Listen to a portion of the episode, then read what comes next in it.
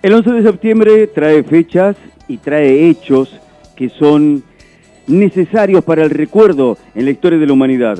Seguramente el sábado se han visto con el aluvión de archivos referidos a el ataque a las Torres Gemelas, pero el 11 de septiembre también recuerda un hecho muy singular ocurrido en América Latina en 1973.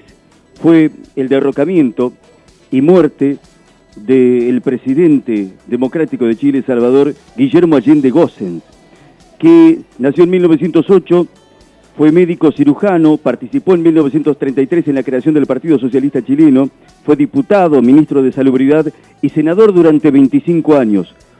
Hubo cuatro intentos de Salvador Allende para llegar a la presidencia en elecciones en 1952, 58, 64, hasta que lo logró definitivamente en 1970 con el apoyo en el Congreso de la Democracia Cristiana.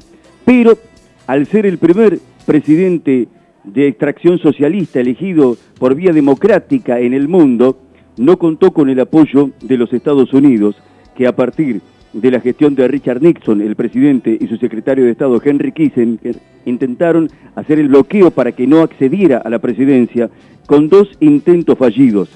Por eso no contó con el apoyo, sobre todo a partir de las medidas que intentó el gobierno de Allende, como la nacionalización del cobre, que iba contra los intereses de las empresas Kennecott y Anaconda, y la reforma agraria. Con el apoyo de la CIA económico y logístico, Hace poco se descubrió que también agentes australianos contribuyeron con el gobierno de Richard Nixon. Se fue generando un clima de inestabilidad política que no pudo sostener el gobierno de Salvador Allende.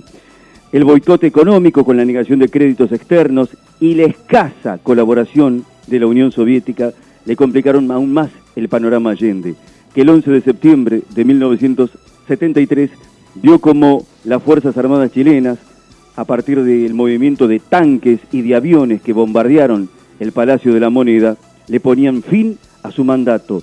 Allende tomó la decisión de quedarse dentro del Palacio de la Moneda y morir en su interior con el cargo de presidente para no traicionar a quienes lo habían votado.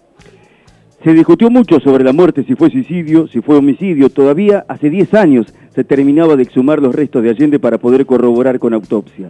Lo cierto es que esta es la historia de un presidente latinoamericano que alguna vez quiso transitar por un camino diferente y que como ocurrió en distintas situaciones de otros países del continente, se vio seriamente conspirado por los intereses de poderes internacionales como los de Estados Unidos. Convicciones, elecciones, intereses, preferencias, pero historias que valen la pena recordar. Darío Lea y su columna en la previa del fútbol. Camino a las 18.45. Juega el taladro frente a Rosario Central.